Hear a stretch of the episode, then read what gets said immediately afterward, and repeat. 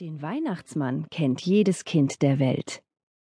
Und jedes Kind weiß, dass es der freundliche alte Mann ist, der mit dem Rentierschlitten am 24. Dezember unterwegs ist und bunt verpackte Geschenke bringt.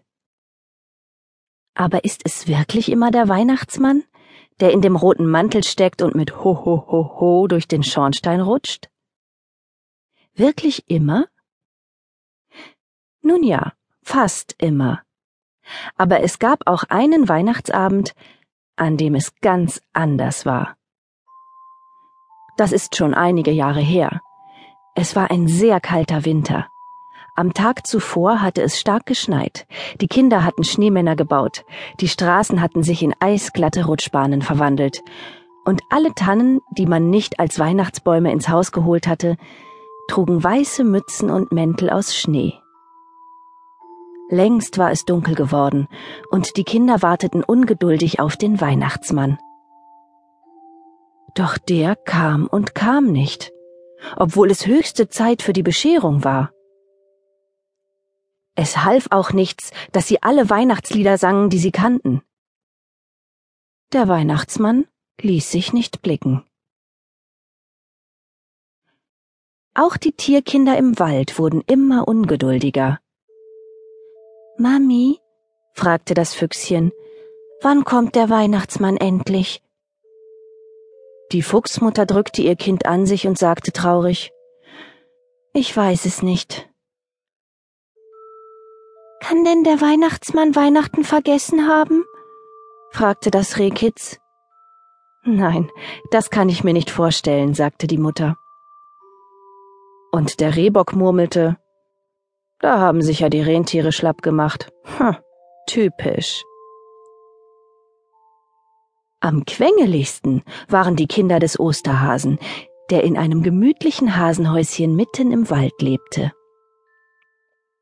Ganz zappelig waren sie und hopsten im Wohnzimmer herum. Fast hätten sie sogar den prächtigen Weihnachtsbaum umgeworfen, so ungeduldig waren sie. Schließlich verlor die Häsin die Geduld. Hör zu, Mann, sagte sie zum Osterhasen. Da ist etwas passiert. Lauf schnell hinüber zum Weihnachtsmann und sieh nach dem Rechten. Aber, wandte der Hase schüchtern ein. Kein Aber, schimpfte sie. Sollen die Kinder etwa dieses Jahr keine Geschenke bekommen? Du bist der schnellste Läufer im Wald, also wirst du wohl hinüberlaufen können. Soll ich etwa den Igel aus dem Winterschlaf rütteln und ihn schicken?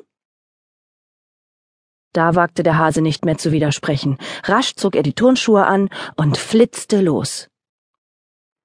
Der Osterhase war wirklich der schnellste Läufer des Waldes. Außerdem kannte er viele Abkürzungen. So kam er schnell zum Haus des Weihnachtsmanns. Schon von weitem sah er den Schlitten mit den vielen Paketen darauf.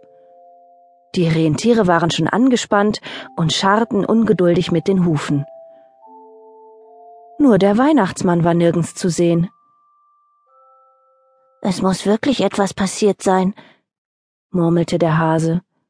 Aufgeregt hopste er vor der Haustür auf und ab und schlug mit den Vorderpfoten auf die Klingel. Niemand öffnete. Es war nur ein leises Stöhnen zu hören.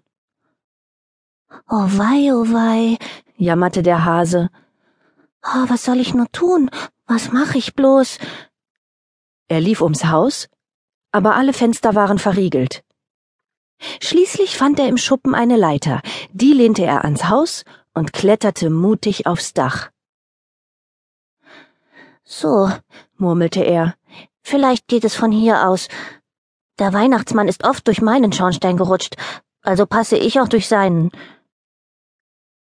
Er kniff die Augen zu, hielt sich die Nase zu, dann hopste er in den Schornstein und Holter die Polter, in einer Wolke aus Asche und Ruß, plumpste er ins Wohnzimmer. Fröhliche Weihnachten, rief er und rappelte sich vom Wohnzimmerteppich auf. Hallo? Weihnachtsmann? Ein Stöhnen kam aus dem Nebenzimmer, und als er hinüberhoppelte, fand er den Weihnachtsmann, der im Bett lag und mit der Hand sein Bein betastete. Hallo, Osterhase. jammerte er. Ich fürchte, es wird dieses Jahr keine Geschenke geben. Das schreckliche Glatteis. Ich bin beim Beladen des Schlittens ausgerutscht. Jetzt kann ich das Bein nicht mehr bewegen.